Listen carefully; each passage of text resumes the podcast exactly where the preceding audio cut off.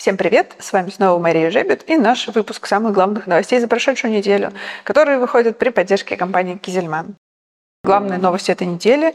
Генпрокуратура заявила, что запретила даунсайзинг, то есть выпуск продукции не 1 литра молока, а 910, например, миллилитров молока.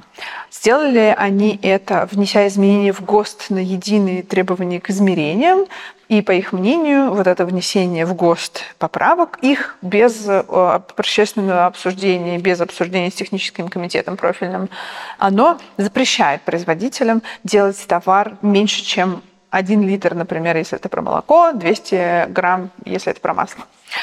Э, в действительности же в ГОСТах на масло и на э, молоко никаких отсылок нет к, этой, к этим нормам.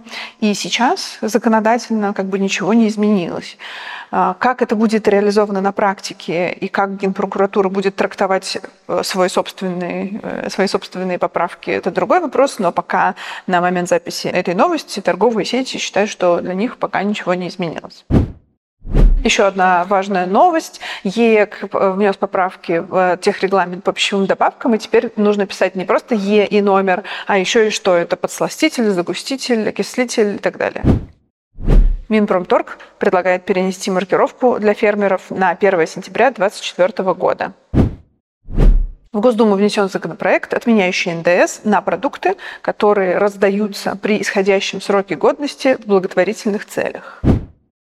Еще одно предложение. С 2024 года предлагается фальсифицированную продукцию отправлять на корм скоту, но при этом а, необходимо предусмотреть, чтобы была проведена ветеринарная экспертиза этих продуктов. И сейчас идет спор, как можно быстро это сделать, потому что если делать лабораторные испытания, то через 10 дней эта продукция точно уже никому не нужна, и не нужна она сети, и не нужна она уже и на корм.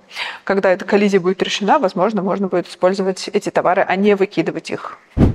С 1 ноября в России вводится новый механизм расчетов за приобретение продукции АПК в национальных валютах. Не уверена, что многие воспользуются, но если вы воспользуетесь, расскажите нам об этом. На прошлой неделе также был открыт рынок Гонконга для поставок молочной продукции. Эта страна не производит свою молочную продукцию, поэтому здесь есть потенциал, несмотря на конкуренцию с основными игроками. И, как пишут ведомости, Эконива и Молвест уже начали переговоры о поставках. Россельхознадзор продолжает э, борьбу с фантомными предприятиями и нагрянул в цеха Златоустовского комбината молочного, не обнаружил там производства складов с сыром, а при этом по ВСД продукция сырная отгружалась в торговые сети. Важная новость для всех, кто заинтересован в сибирском рынке. Четвертый съезд «Союз молоко Сибирь» пройдет 9 ноября в Новосибирске. По ссылочке можно пройти регистрацию. Довольно насыщенная, интересная программа. Поговорим вместе с Артемом Беловым, главой «Союз молоко», про перспективы региона и э, про то, каких инвесторов ждет этот макрорегион. Вышел обновленный индекс операционной себестоимости RMCI, который делает союз молоко. И в сентябре за месяц э, ускоренный рост был отмечен себестоимости. 4,5% прибавил индекс. Растут цены на корма, на дизельное топливо, на электроэнергию и идет ускоренными темпами ослабления рубля. При этом производство молока продолжает расти, суточный объем реализации вырос год году на 4,6%, сообщает Минсельхоз. Сейчас будет три классных новости из Беларуси.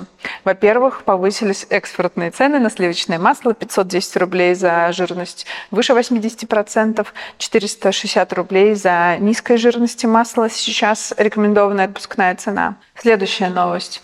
Беларусь за 2023 год, то есть за 9 месяцев, сократила экспорт на 1 миллиард долларов.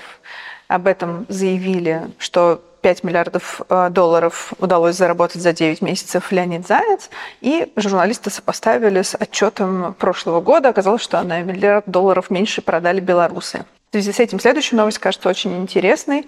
Э, произошла массовая акция по аресту руководителей молочных заводов в Беларуси. Есть информация, что это затронуло бабушкину крынку. И задержания происходили на Лепельском молочном заводе. По слухам, директоров заводов обвиняют в откатах от дилеров за поставки дешевой продукции, как это было в сахарном деле, когда тоже были арестованы директора сахарных заводов в Беларуси. Пока больше информации нет, но мы следим за развитием событий. Сразу несколько компаний заявили о том, что они получили разрешение на экспорт в Китай начинают поставки. Агрохолдинг «Мирный» хочет работать с Китаем, и «Северное молоко» получило разрешение. В Кировской области озаботились дефицитом перерабатывающих мощностей и ищут инвестора на строительство молочного завода.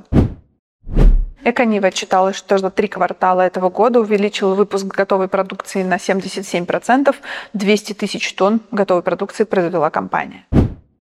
В Чувашии открыли два новых животноводческих комплекса, 600 миллионов рублей общий объем инвестиций. Это расширение у Коминтерна и Чурачекского. На этом все. Спасибо, что вы были с нами. Читайте в разделе «Лонгриды» нашу подборку новых продуктов, которые выпустили вы или ваши конкуренты. Подписывайтесь на наш канал в Телеграме и нажимайте на колокольчик, чтобы не пропустить следующий выпуск новостей.